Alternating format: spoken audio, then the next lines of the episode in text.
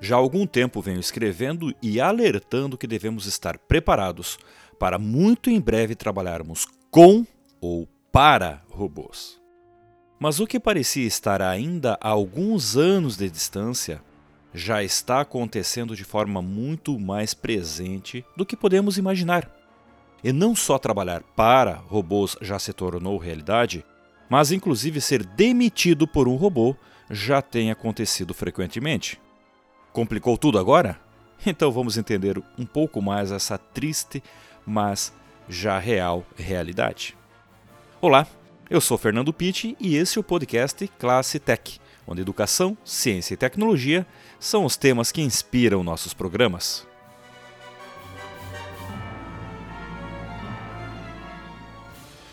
Já há alguns anos que venho escrevendo sobre que a nova realidade seria trabalhar com ou para robôs. E só para definirmos alguns conceitos. Algoritmos também podem ser considerados robôs, ou seja, aquela assistente virtual que está presente no seu smartphone ou sobre a mesa da sua sala também é um robô. E aqueles programas de inteligência artificial que analisam dados e tomam decisões de forma independente ou semi-independente, de forma grosseira, também podemos considerá-los robôs. Agora, voltando à questão de trabalhar com ou para robôs. Analisando assim friamente, parece algo um tanto quanto futurista e longe de acontecer na prática. Mas não está tão distante assim não. E para o americano Stephen Normandin, 63 anos, já é uma realidade, ou melhor, foi, pois não apenas trabalhava para um robô, como foi demitido pelos algoritmos. Isso mesmo, é que depois do veterano de guerra trabalhar por quase quatro anos como motorista entregador de encomendas para Amazon.com, lá nos Estados Unidos, um dia simplesmente recebeu um e-mail automático o demitindo. Quem o demitiu? Os algoritmos, ou seja, uma máquina, um robô. E o que esse veterano de guerra de 63 anos fez de errado, a ponto de ser desligado automaticamente por uma máquina? Inesperadamente, segundo ele, apenas o seu trabalho. É que tudo o que ele fazia era rastreado e analisado por meio de inteligência artificial. E mesmo contratempos além da sua resolução, como apartamentos trancados que o impediam de efetuar a entrega, somaram para sua punição. Na Amazon, maior varejista online, os robôs já são a maioria dos chefes. Não substituíram apenas a mão de obra, como previstos por muitos, mas também mandam e supervisionam as pessoas.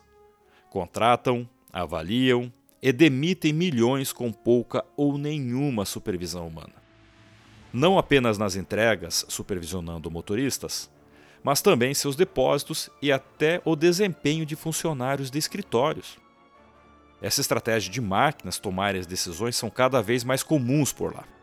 Ainda mais que o CEO, Jeff Bezos, dizem pessoas próximas, acredita que as máquinas são muito mais rápidas e precisas do que as pessoas, assim reduzindo o custo e tornando a Amazon ainda mais competitiva.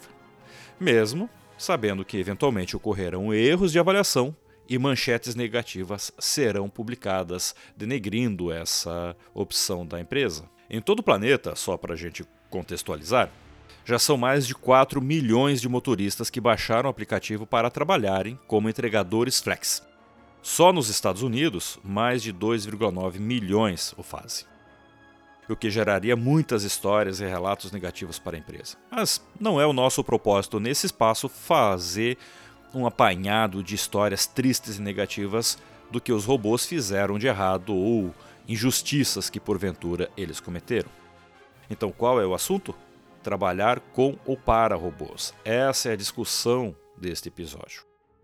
Você está preparado para esse novo mundo? Está se familiarizando com as tecnologias? Com o aprendizado EAD online de forma voluntária? Está aproveitando seu tempo livre para dedicar um pouquinho dele para aprender coisas novas?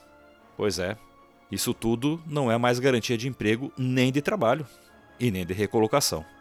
Mas é pelo menos a certeza de ainda tentar permanecer no jogo. Pois não mais apenas as plataformas online mas também no mundo físico, no mundo real, como por exemplo na Amazon e tantas outras plataformas aí de vendas online, cada vez mais seremos comandados por robôs.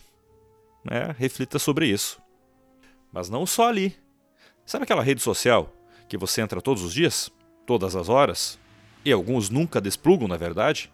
Sim, elas também são uma espécie de robôs que tentam de todas as formas, a todos os instantes, nos manipular.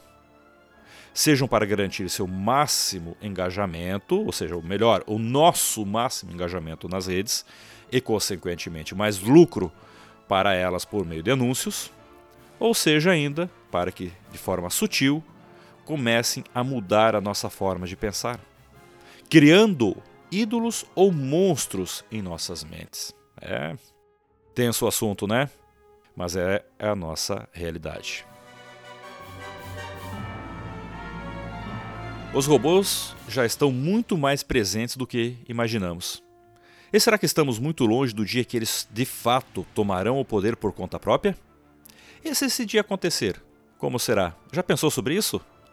Já discutiu esse assunto na sala de casa ou na sala de aula? Olha que tema legal para você trabalhar com os filhos e também com seus alunos. Gostou desse conteúdo? Gostaria de opinar ou contribuir com outras pautas aqui no Classe Tech? Então escreva para podcast@fernandopit.com.br. E ainda, te convido a me acompanhar nas outras redes, principalmente lá no YouTube em youtube.com/fernandopit e no Instagram em @fernandodarcipit. Quer mais conteúdo como este? Visite meu site em fernandopit.com.br. Mais uma vez, meu muito obrigado especial para você ouvinte pelo download deste episódio e por compartilhá-lo com seus amigos, filhos e alunos. E não se esqueça, siga o nosso feed e também deixe suas estrelinhas se estiver ouvindo pelo Apple Podcast. Um grande abraço e até o próximo programa.